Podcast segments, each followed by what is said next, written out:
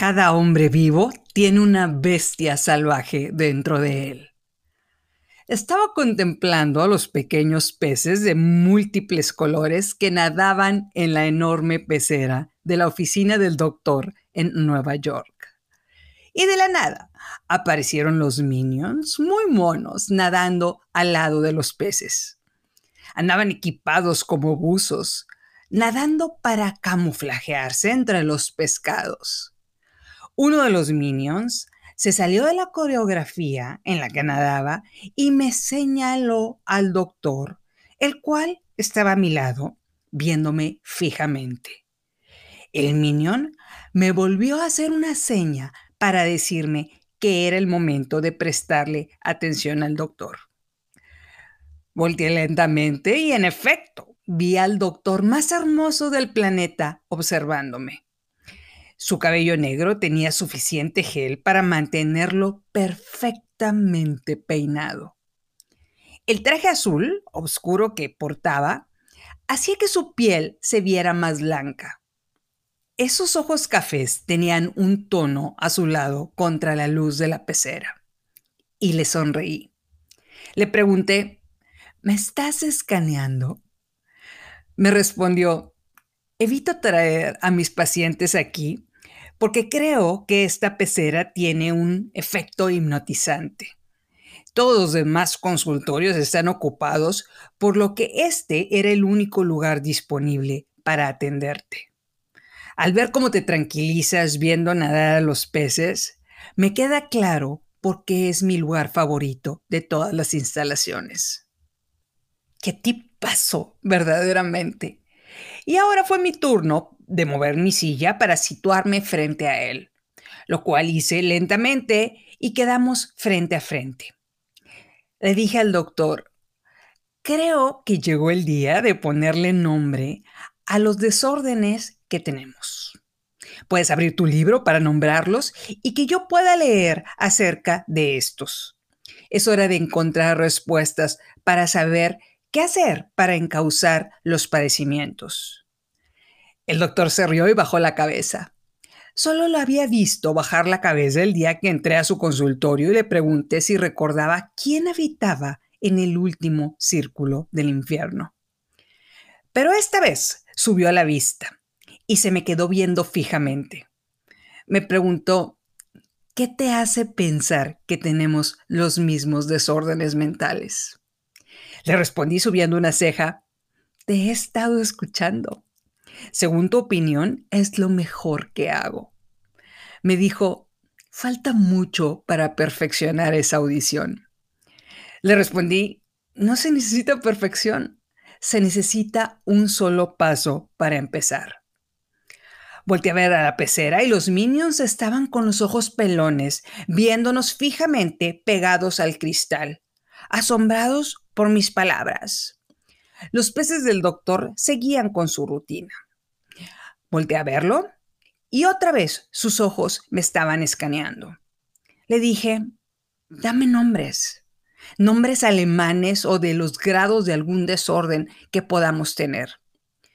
Me respondió pausadamente, con esos ojos expresivos, los ensayos clínicos de las corrientes de la psiquiatría progresista muestran que cuando etiquetamos a los pacientes con nombres de enfermedades, los pacientes empiezan a tenerle lealtad a esa enfermedad, aunque ésta venga de un diagnóstico equivocado. Terminan enfermándose con la enfermedad. Dejan de ser funcionales. Le pregunté, ¿crees que yo dejaría de ser funcional?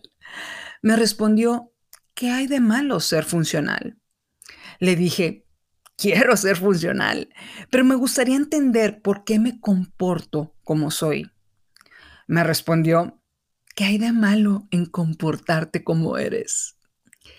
Lentamente le señalé a los peces con mi dedo, pero mantuve mi vista en él y le dije, quiero dejar de comportarme como ellos se ven muy monos nadando ordenadamente en un círculo eterno.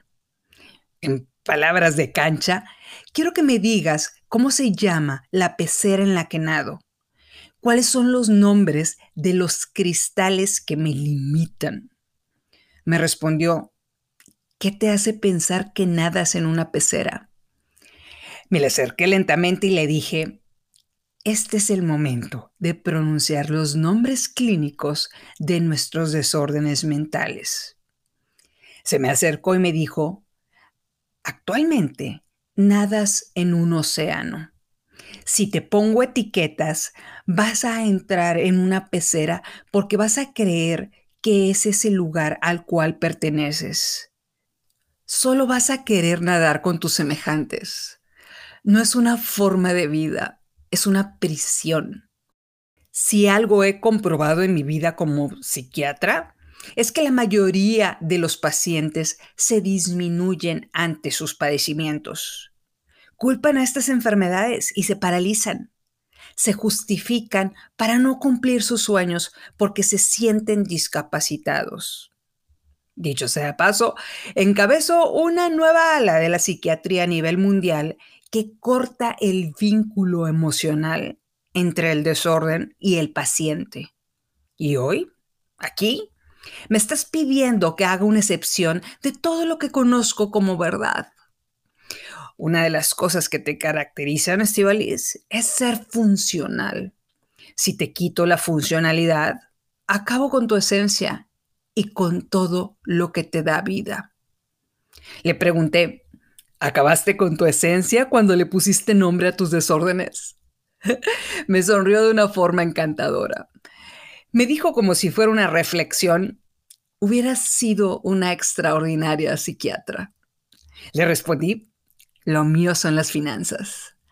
Me respondió subiendo una ceja, he ahí una pequeña pecera en la que nadas limitada por unos cristales. Insistí. Dime una palabra, doctor.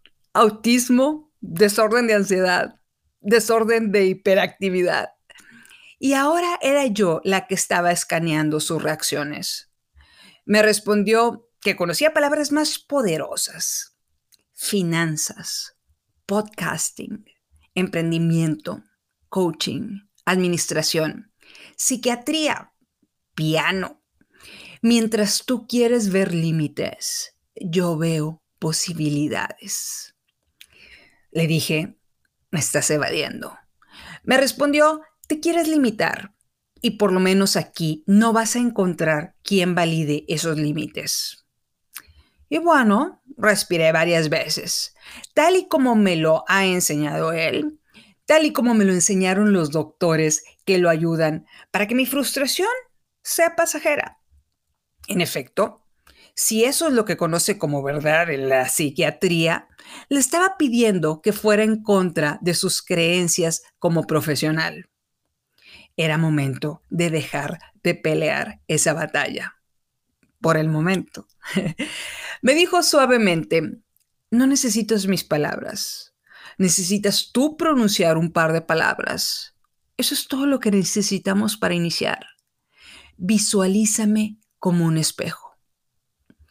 Bajé la cabeza, me quedé un par de minutos en silencio para dar por terminada mi petición de nombrar desórdenes y abrir una nueva conversación. Palabras. Necesitaba un par de palabras. Así que le dije, domesticar a la bestia. Hizo un pequeño gesto de sorpresa, Movió la cabeza probando mis palabras y me pidió que continuara hablando. Parecía un buen inicio. Le conté que hace unos meses estaba en un bar con unos amigos. Empezamos a tomar alcohol. Yo soy fan de la champaña y digamos que duramos mucho tiempo ahí platicando, por lo que terminé con la botella de champaña. Son amigos que considero seguros, por lo que estaba contenta con esa plática. Las burbujas hicieron que eventualmente le empezara a ver los brazos marcados y musculosos a mis amigos. El doctor se rió. Me dijo que el alcohol hacía que brotaran nuestros deseos más primitivos. Le dije que ese era mi punto. El ingerir alcohol hizo que mis amigos se empezaran a comportar diferente. Un día después, uno de los presentes hizo un comentario que me llamó muchísimo la atención. Comentó que nuestro amigo Francisco traía muy controlada a su bestia. Francisco se comportaba como un hombre decente en su día a día, pero una vez que tomaba alcohol, perdía el control. Su bestia se apoderaba de él y brotaba su forma primitiva.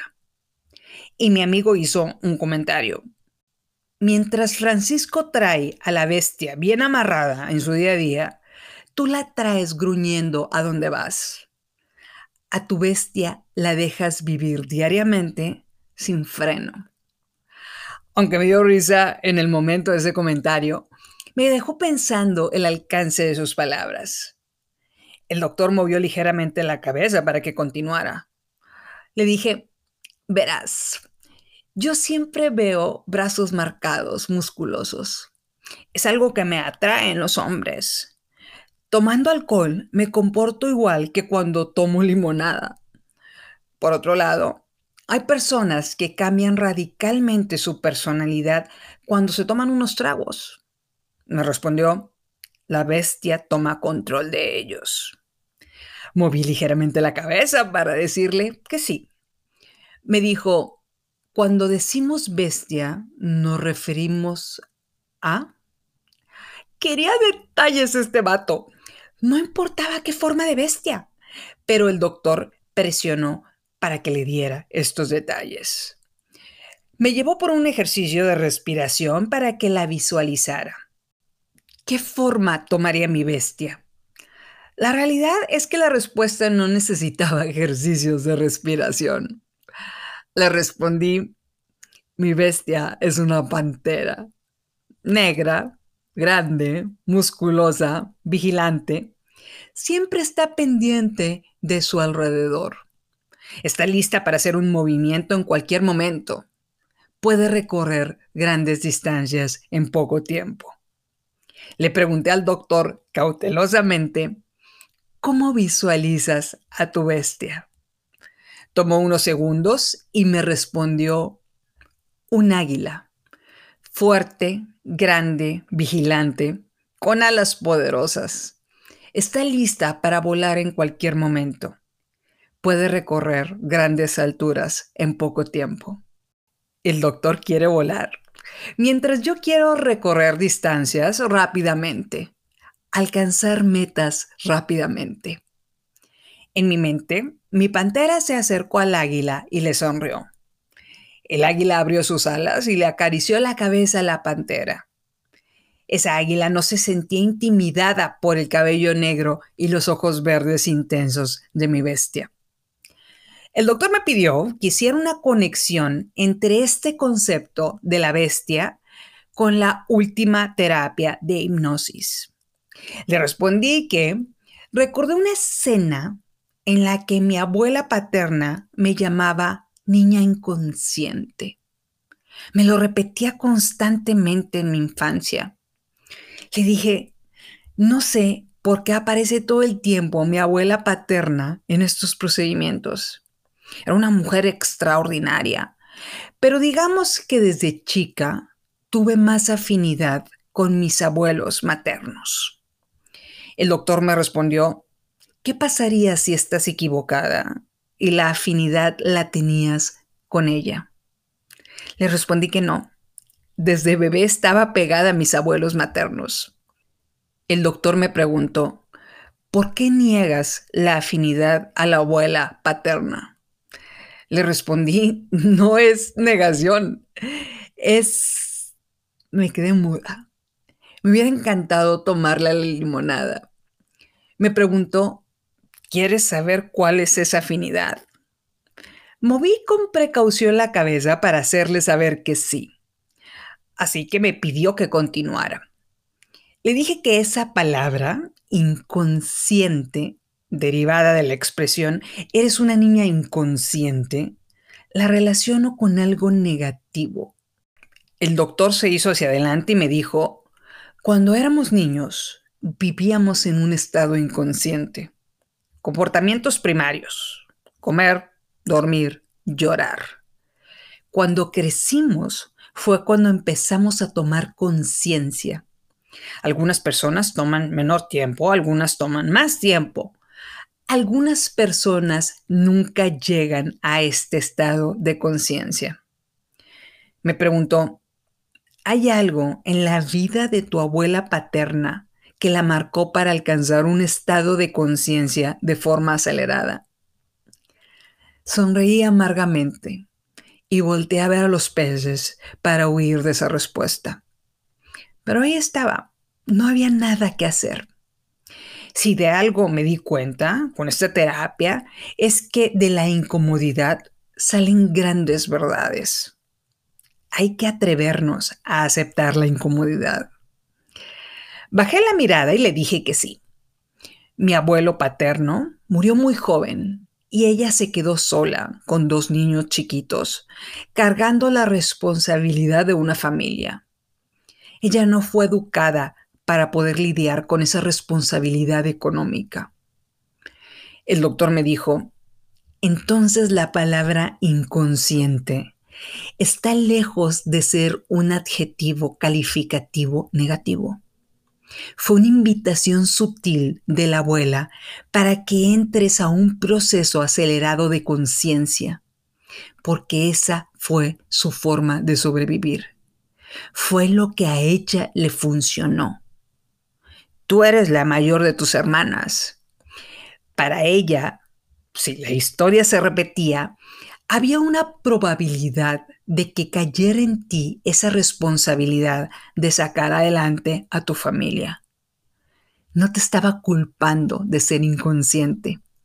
Te estaba entrenando para que estuvieras lista en caso de que la vida te hiciera pasar por algo similar a lo que ella pasó.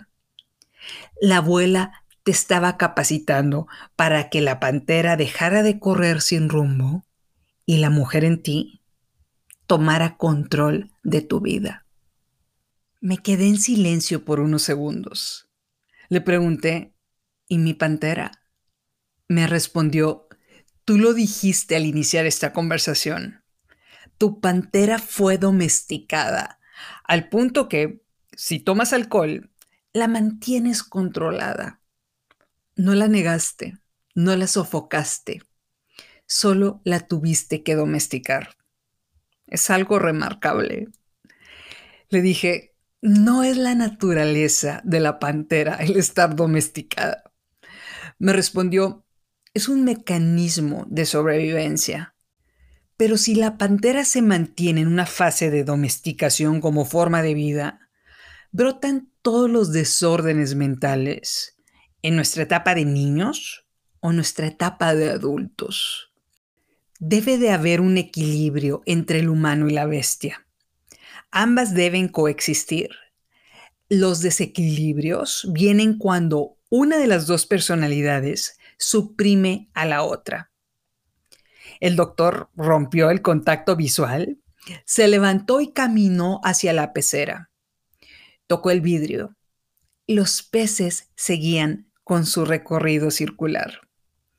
Me dijo viendo a los peces, una de las razones por las que tengo una larga lista de espera de pacientes es porque decidí atender las causas de los desórdenes de las bestias, en lugar de etiquetar a los humanos con nombres de enfermedades.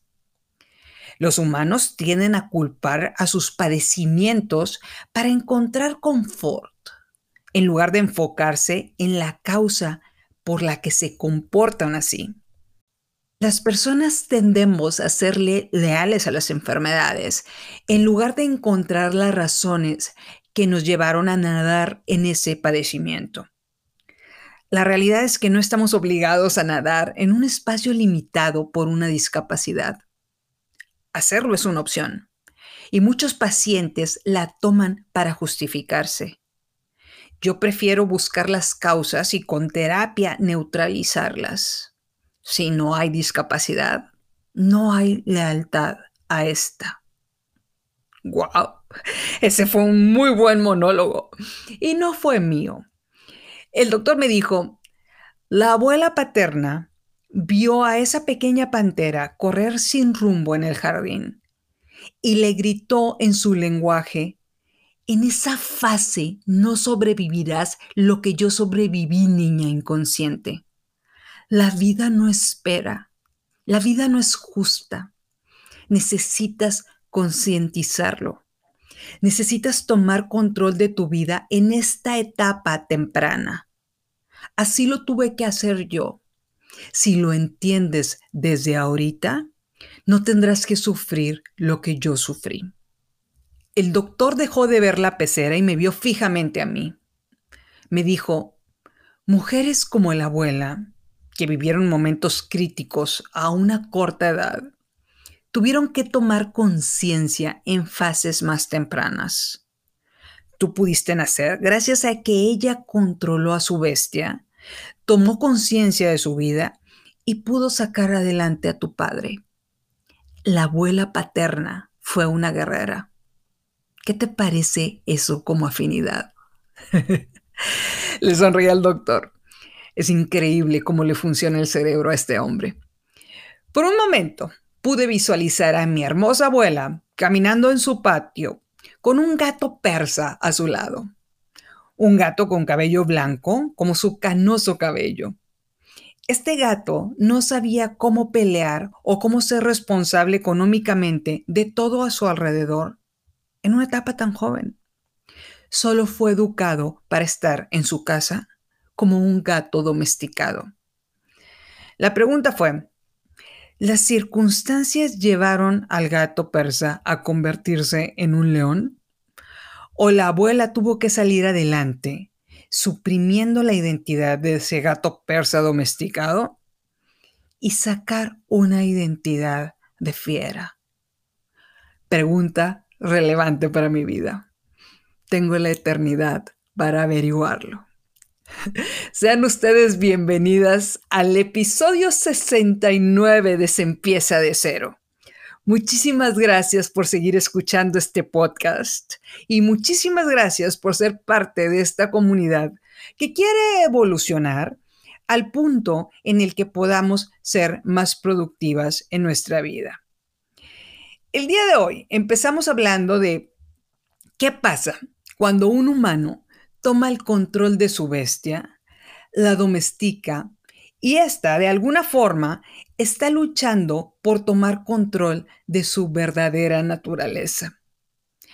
Encontrar una respuesta a esta pregunta fue una de las tareas que me traje cuando regresé de Nueva York. Le creí al doctor cuando me dijo que necesitaba tiempo para entender muchas de las cosas que aparecieron en mi mente de la misma forma de cómo brota un ojo de agua cuando llueve abundantemente en una ciudad. Ya no lo puedes detener, ya no lo puedes tapar. Simplemente es un conducto que naturalmente se abrirá como una salida. Necesitaba dejar brotar esos ojos de agua en mi vida. Por otro lado, desde que regresé de Nueva York, he hecho mi mejor esfuerzo por permitir que mi parte humana consciente permita que mis hijos puedan gozar de una infancia inconsciente. Intento hacerlo, pero no siempre funciona. Quiero contarles algo que me pasó para poder conectar esta historia. Hace unas semanas fui a Puebla con mi hijo Emilio a un torneo de fútbol. Emilio es mi segundo hijo, el mayor de los niños. Era un torneo de soccer en el que él estaba representando a su escuela. En este torneo, mi hijo tuvo una sola obligación escolar, leer por lo menos 30 minutos un libro diariamente. Pero mi pequeño cavernícola se la pasó jugando fútbol, riéndose con sus amigos y platicando con las niñas del equipo que también asistieron.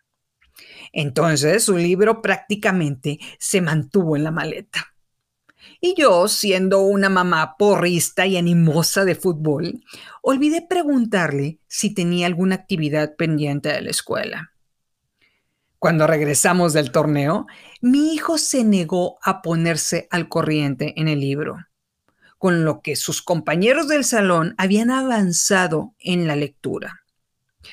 Unos días después, recibí un correo en el que la maestra de Emilio me informaba que mi pequeño cavernícola fue expulsado de su club de lectura por no haber leído el libro 30 minutos diarios como se suponía que debía haberlo hecho.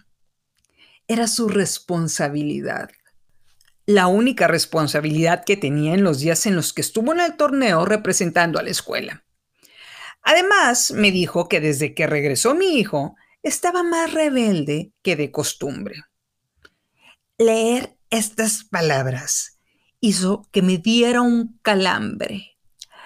Expulsado de su club de lectura. Así que caminé lentamente hacia su cuarto, respirando profundamente. Me acerqué a él y le pregunté qué había pasado. Me respondió, no leí, no soy un nerd. Adiós al club de lectura, bye. Ya no tengo que leer el libro, no pasa nada. Y se rió como si fuera algo verdaderamente gracioso. Le respondí, todavía puedes aplicarte para terminar de leerlo, para cuando tus compañeros también lo acaben. Pero me contestó que ya no era necesario. Y tomó el control de su videojuego, ignorándome, y le gritó a su hermano que se iba a conectar para jugar. Sentí que me hirvió la sangre. Todo mi ser quería gritarle, escúchame bien, niño inconsciente. Te vas a poner a leer el libro en este instante. Leer es lo que puede hacer la diferencia en tu vida. Leer y estudiar. Eso es lo que me ha funcionado a mí para sobrevivir en este mundo. Pero las palabras del doctor sobre lo que significaba ese adjetivo, la palabra inconsciente, se quedaron sembradas en mi mente y florecieron, haciéndome entender que no podía repetir el patrón de la abuela paterna. Así que respiré profundamente, me di la vuelta, regresé a mi cuarto y prendí un incienso. Dios Todopoderoso, libérame del karma familiar de la abuela. No tengo por qué repetir patrones, especialmente con este niño inconsciente. Y bueno, así continué los siguientes días respirando incienso a ver si este me ayudaba a relajarme. En realidad me causó alergia. Y todos los días vi cómo los videojuegos le estaban causando a mi hijo una felicidad efímera. Hasta que llegó el viernes. Grandioso día. No contaba con mi astucia. Cuando llegamos al departamento por la tarde, me dijo que quería invitar a sus amigos el fin de semana. El incienso ya había hecho su trabajo moderándome. Así que le contesté, tengo una mejor idea, hijito he decidido crear un nuevo club de lectura. Tú y yo. De hecho, compré el mismo libro del club de lectura para mí, por lo que este fin de semana nos vamos a enfocar en terminar ese libro, que era tu única obligación cuando nos fuimos al torneo de fútbol. Bueno, Emilio se enojó, me trató de chantajear, emocionalmente, por supuesto, gritó, pataleó hasta que le dije, te voy a dejar que seas un niño, Emilito, pero hay responsabilidades que tienes que cumplir. La escuela nos importa. Es lo único que tienes que hacer. Es de lo único que tienes que estar consciente. Por lo que este fin de semana para nuestro club de lectura estoy dispuesta a prepararte palomitas o preparar galletas no importa qué, vamos a terminar de leer ese libro. Así que me senté en la sala y le dije que podíamos leer los primeros capítulos para poder discutir las ideas principales en nuestro club de lectura. El libro que íbamos a leer se llama La Brújula Dorada. Pasaron muchas horas en las que mi hijo me decía que no entendía y que no podía enfocarse momentos en los que me dijo que ese era el momento más aburrido de su vida. ¿Por qué él tenía que leer un libro y sus hermanos estaban jugando videojuegos? Le respondí, un hijo a la vez. Tratamos varias técnicas para enfocar nuestra atención a la lectura y evitar distraernos hasta que finalmente vi que mi Emilio avanzó página por página en el libro, a un ritmo constante, con sonrisas y algunas veces con caras de asombro. La experiencia de este club de lectura fue de un principio un desastre, pero terminó siendo un espacio de comunicación para los dos, para entender varios momentos de nuestra vida y compartir lo que pensábamos de esa historia. ¿Y saben qué, estimada comunidad? Estoy convencida de que las cosas que nos pasan tienen un fin. Algunas veces no lo entendemos. Y me quedó claro que más que mi hijo faltara a una tarea escolar, fue algo que necesitaba pasar para yo poder conocer este fantástico mundo fascinante del escritor Philip Pullman. Un par de semanas después me enteré que había una película sobre el primer libro de la trilogía, la cual vi inmediatamente. Esta película, por supuesto, no tiene nada que hacer contra el libro. Pero esta película fue la oportunidad perfecta para poder hablar de la historia el día de hoy en este episodio, en el episodio adicional y en el episodio final de la temporada. Es decir, vamos a cerrar esta increíble séptima temporada hablando de la historia de la brújula dorada. Son tres libros, los cuales son llamados La brújula dorada, La daga sutil y el cristal de ámbar. Son tan buenos que me aventé los tres libros en unos días porque la historia verdaderamente es espectacular.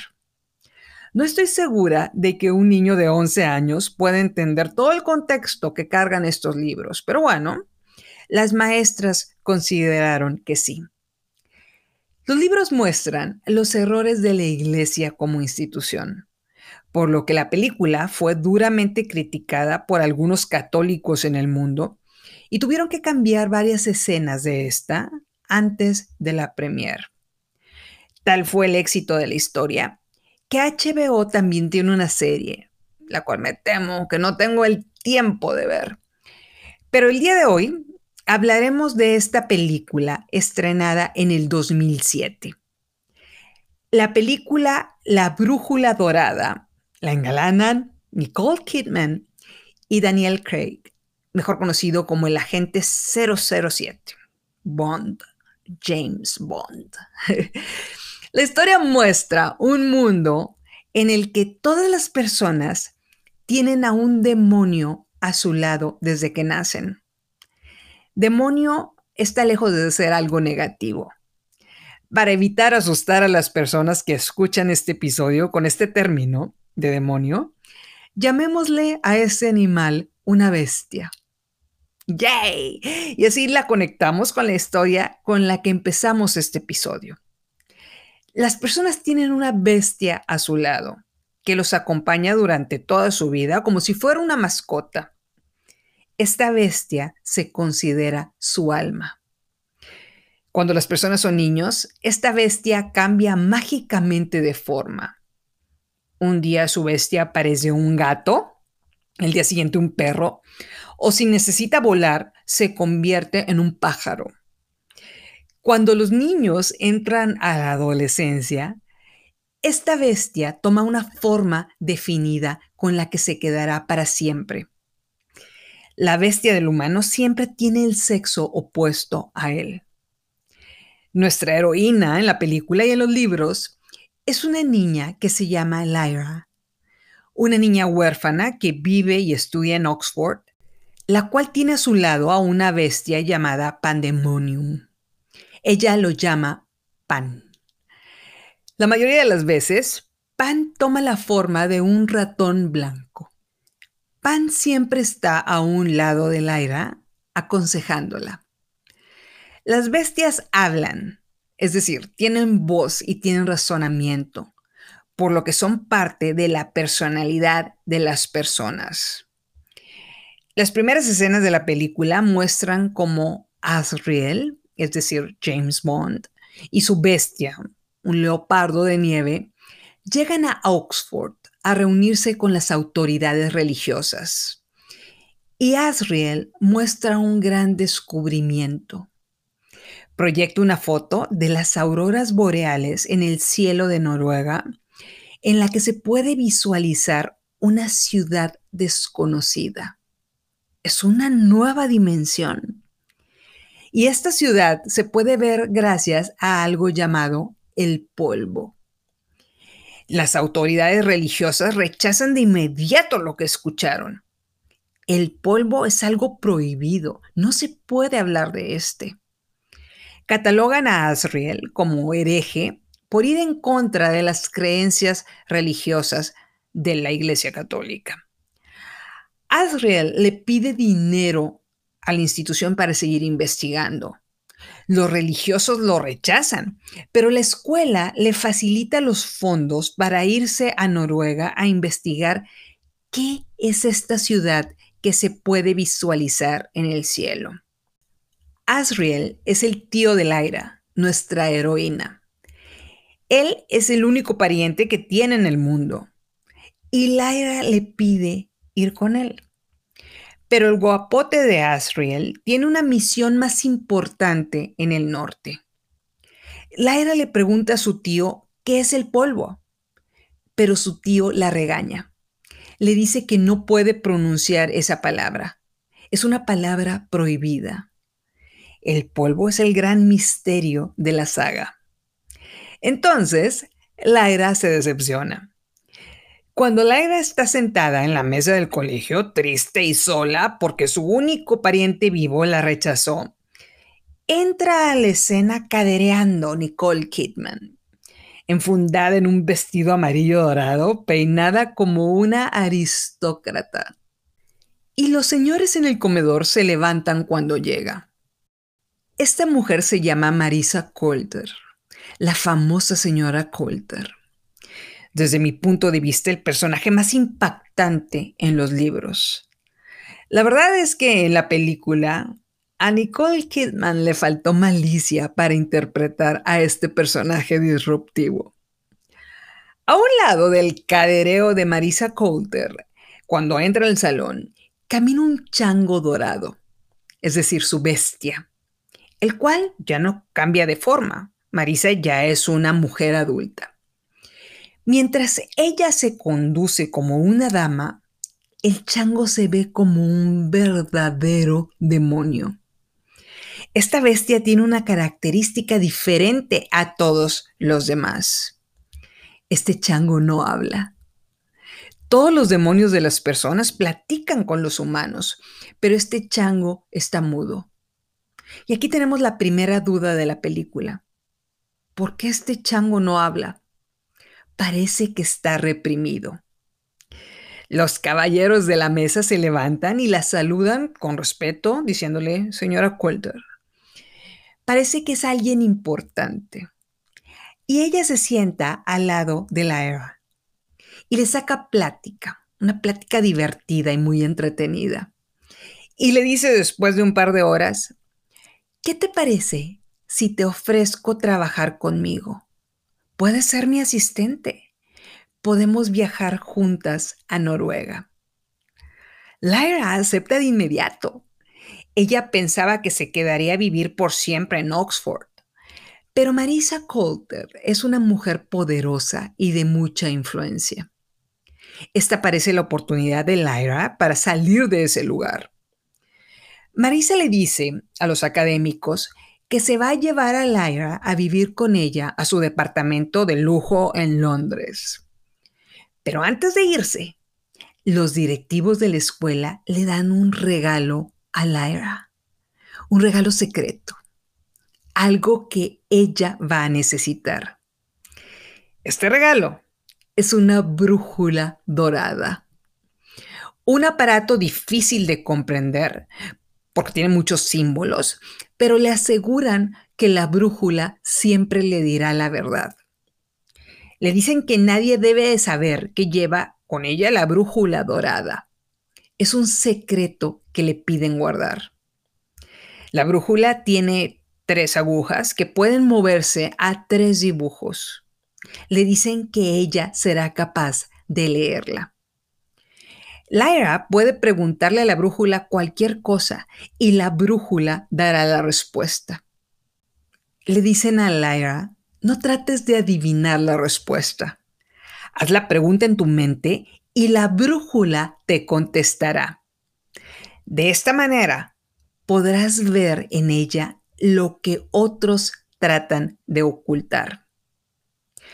¿Por qué le dan la brújula dorada a Lyra? Al parecer ella es la elegida y la única persona en el mundo que puede leerla sin haber estudiado cómo. Por eso es nuestra heroína. Ya estando establecida en Londres, a Lyra le cuesta mucho trabajo convivir con Marisa Coulter. La mujer es una madrastra. Le impone vestirse con ropa color azul y le pide no usar una bolsa de mano en la casa le pide a Lyra que sea una niña educada y sonreír en todo momento, mostrando felicidad.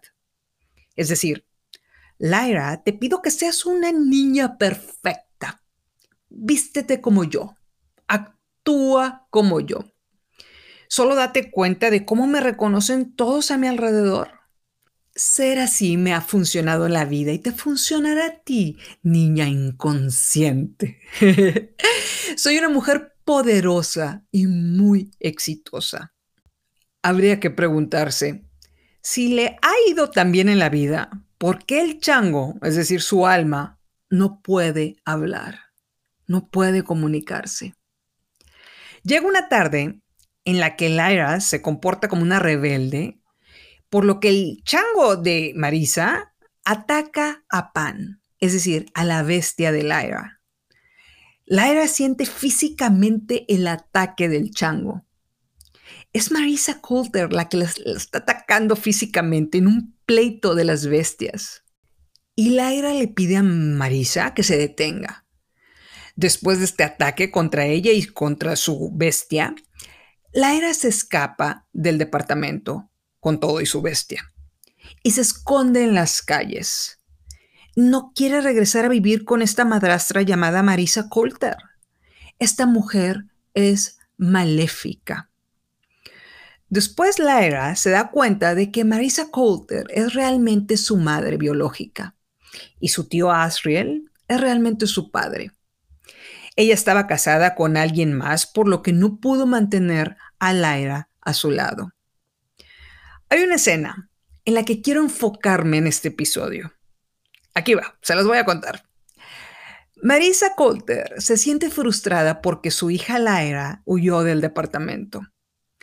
Y en este estado de desesperación, observa al chango dorado que está frente a ella y lo golpea.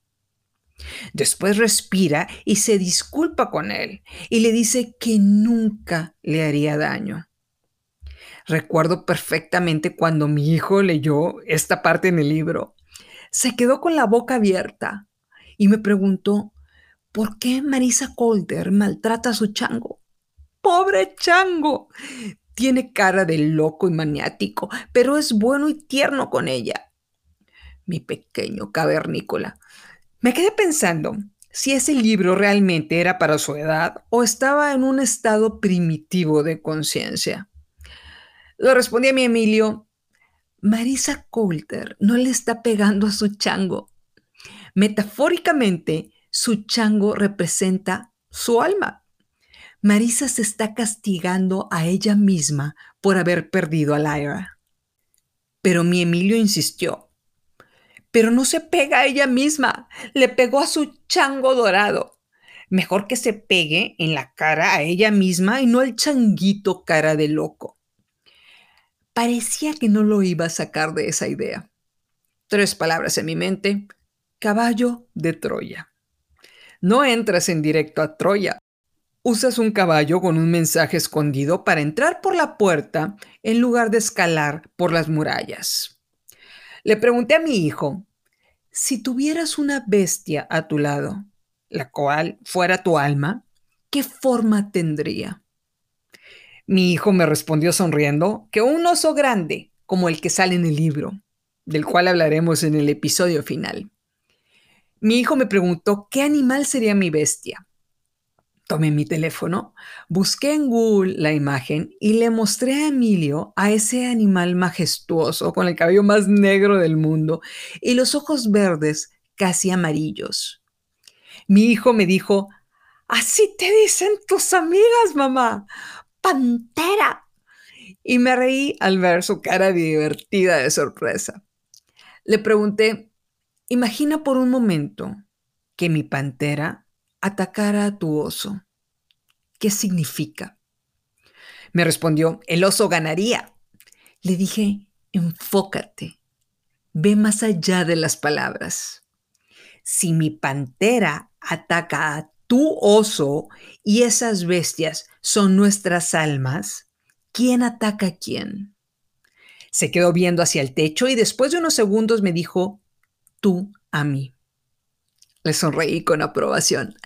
Después le pregunté, si yo ataco a mi pantera y la pantera es mi alma, ¿a quién realmente estoy atacando? Volteó a ver el techo otra vez y me dijo, a ti misma. Parece que mi niño no es tan inconsciente. Esta escena en la que Marisa Colter golpea a su chango dorado nos va a dar la pauta para nombrar el noveno infierno de nuestras vidas, el cual llamaremos el humano suprimiendo a la bestia. Es decir, nuestra parte racional castigando a nuestra parte primitiva. Permítanme ponerles ejemplos reales de qué pasa cuando tenemos suprimida a nuestra bestia. Ejemplo número uno. El hombre decente en su día a día el hombre que todos conocen por ser un tipazo, pero en el momento en que se emborracha, empieza a comportarse como chango, bailando exóticamente. Quiere agarrarse a trancazos con todos o se pone súper romántico con todas las damas que hay a su alrededor. El hombre tiene tan suprimida su bestia que una vez que su parte racional se apaga, la bestia toma control de él y de su comportamiento. Ejemplo número dos. El adolescente estrella. El niño que gana todos los premios de decencia en la escuela y que ante los ojos de las mamás del colegio es el hijo modelo. Sin embargo, este adolescente un día se junta con un grupo de amigos diferentes un grupo de rebeldones que prefieren hacer cosas atrevidas y se van juntos a una nueva aventura. El adolescente estrella termina detenido por la policía por robar un carro de lujo. Cuando sus papás le preguntan, ¿qué pasó? ¿Por qué hiciste algo así? El adolescente responde que no sabe. Los papás culpan a este grupo de amigos rebeldes cuando no se trata del grupo, es la bestia del adolescente, que la tenía suprimida y que cuando esta bestia pudo tener algo de control, decidió robar un carro de lujo. Ejemplo número 3. Un huracán llega a una ciudad. El huracán es devastador. Huracán categoría 5. Las personas en una colonia van al supermercado y compran garrafones de agua y comida en general. Hay un poco de prisa entre ellos, pero digamos que sigue reinando la cordura. Cuando el huracán pasa y deja destrozos a su paso, vemos en las noticias a estas personas robando el supermercado con televisiones de pantalla plana. Y nos preguntamos, ¿para qué necesitan una pantalla plana? Necesitan agua. Necesitan agua potable. Vemos a las personas dejando su parte racional y dejando que su bestia se comporte con actos que nunca pensaron que podrían ser capaces de hacer. Eso es lo que pasa cuando un humano suprime a su bestia. Eso es lo que pasa cuando no le damos a nuestra parte primitiva una forma de respirar en nuestro día a día. Eso es lo que pasa cuando una mujer que actuó de forma coherente toda su vida, de repente enloquece y se comporta como otra persona. Su bestia, la cual vivía asfixiada, tomó el control. Para resumir este episodio, quisiera decirles lo siguiente relacionado a nuestra vida desde pequeñas. Había familias en el pasado en las que se consideraba normal golpear a la pantera. No juzgo. Era la única forma que conocían para poder educarla. Fue la forma en la que sus padres fueron educados, por lo que aplicaron esa educación a sus hijos. No por negligencia, sino porque no conocían otra opción. Nunca escucharon esa frase que dice, es un error educar a tus hijos como te educaron a ti, porque el mundo en el que tú viviste ya no existe.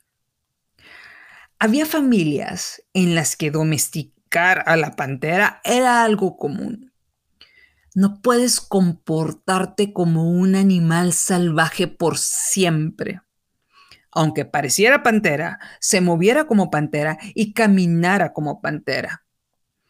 Este se empezó a comportar como una señoritinga pantera que sonríe para complacer a su alrededor y comportarse como una dama. Pantera con pestañas largas y enchinadas, vestido rojo y lipstick rosa. Había familias en las que obligaron a la pantera solo a comer poca comida, a sobrevivir con poco. ¿Por qué quieres ir a cazar animales para comer? ¿por qué no puedes conformarte con poca comida? Y esta pantera tiene dos opciones. Una, colapsarse como el chango de Marisa Coulter al punto de no tener la capacidad de hablar o de comunicarse. Y que algún día tome control de la vida del humano para meterlo en problemas. O número dos, darse cuenta de que la domesticación es solo una herencia de terceros por una etapa temprana de nuestras vidas. La domesticación fue solo una fase, no es una cadena perpetua. Hoy podemos tomar la opción de colapsarnos hasta perder nuestra voz como el chango dorado de Marisa Coulter. O número dos, ver frente al espejo nuestro reflejo y nuestra verdadera naturaleza. Hay una frase de Nietzsche que me recuerda a esta idea. Se las voy a leer. La domesticación no mejora la bestia, de hecho la enferma. Hace que se aborrezca a sí misma y la llena de odio hacia sus instintos primarios.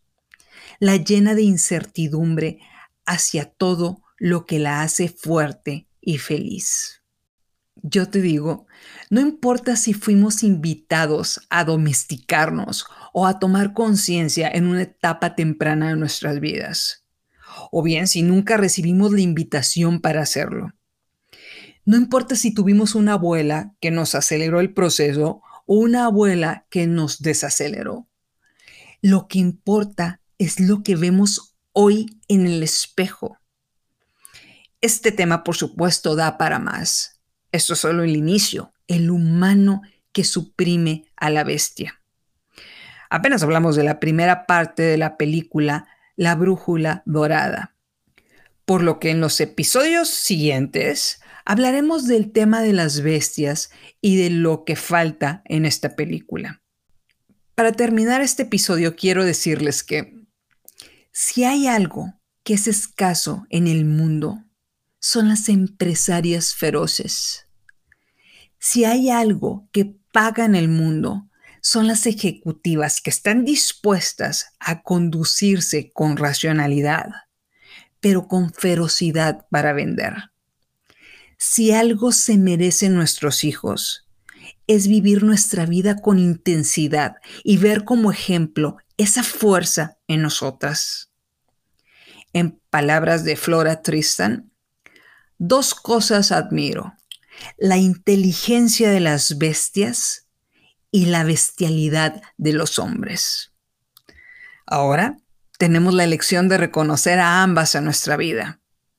Tendremos un extraordinario cierre de la séptima temporada. Muchas gracias por ser parte de esta comunidad. Muchas gracias por subirte a bordo de esta tribu de mujeres, las cuales, como dice Carol G., tienen un nuevo deporte, ganar dinero como forma de vida, ir a cazar porque es su naturaleza. ¿Cómo se logra? Evolucionando, dejando atrás todo aquello que nos programaron para domesticarnos. Una idea para cerrar este episodio. Libera a la bestia. Muchas gracias por escuchar el episodio 69. A continuación, un episodio adicional. Soy Liz Delgado y esto es Empieza de cero